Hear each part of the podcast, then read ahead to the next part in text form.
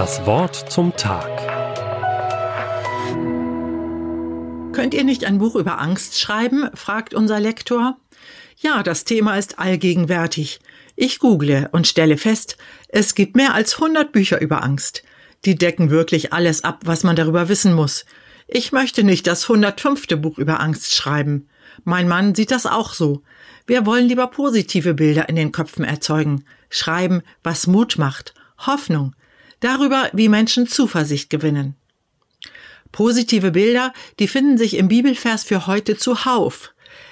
Gott erleuchte die Augen eures Herzens, damit ihr wisst, zu welcher Hoffnung ihr durch ihn berufen seid und wie überwältigend groß die Kraft ist, die sich als Wirkung seiner Macht und Stärke an uns, den Glaubenden, zeigt.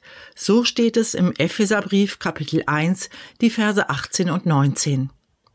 Was für starke Signalwörter.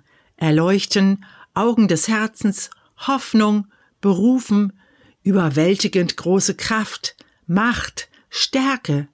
Das alles steckt in eurem Glauben, sagt Paulus. Und wenn Gott euch erleuchtet, dann erkennt ihr das auch und spürt die Wirkung. So wie Thorsten. Als er das erste Mal zu mir kam, war er verzweifelt. Mein Herz und meine Lunge funktionieren nicht mehr, sagte er. Die Ärzte reden von einer Herz-Lungen-Transplantation. Ich bin völlig fertig und dachte, ich muss unbedingt mit jemandem reden. Zwar ist ihm vor einiger Zeit ein Gerät eingebaut worden, das das kranke Herz unterstützt. Seitdem geht es ihm körperlich besser. Aber nicht im Kopf, sagt er. Die Angst ist immer da, und alle sagen ja ständig Pass auf, lass dieses, mach jenes nicht, streng dich bloß nicht zu sehr an, das ist gefährlich. Das macht mich verrückt. Und deshalb kam er zu mir. Zwei Jahre später treffe ich Thorsten wieder.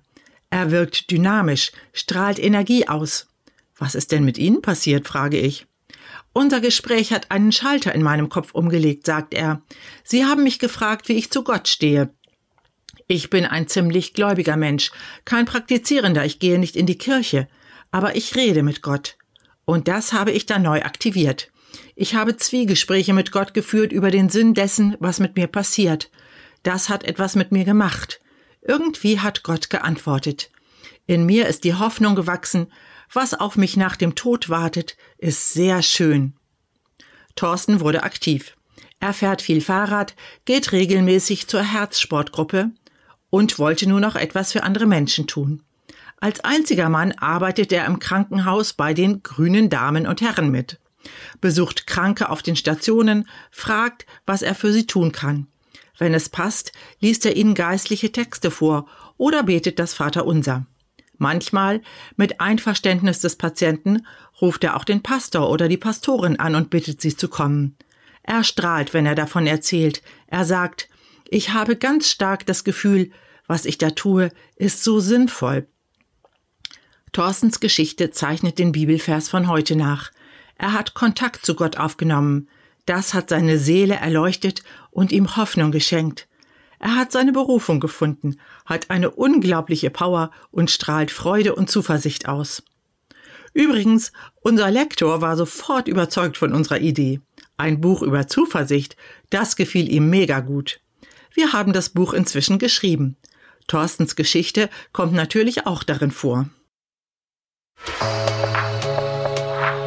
Das Wort zum Tag. Auch als Podcast auf erfplus.de. ERF Plus. Tut einfach gut.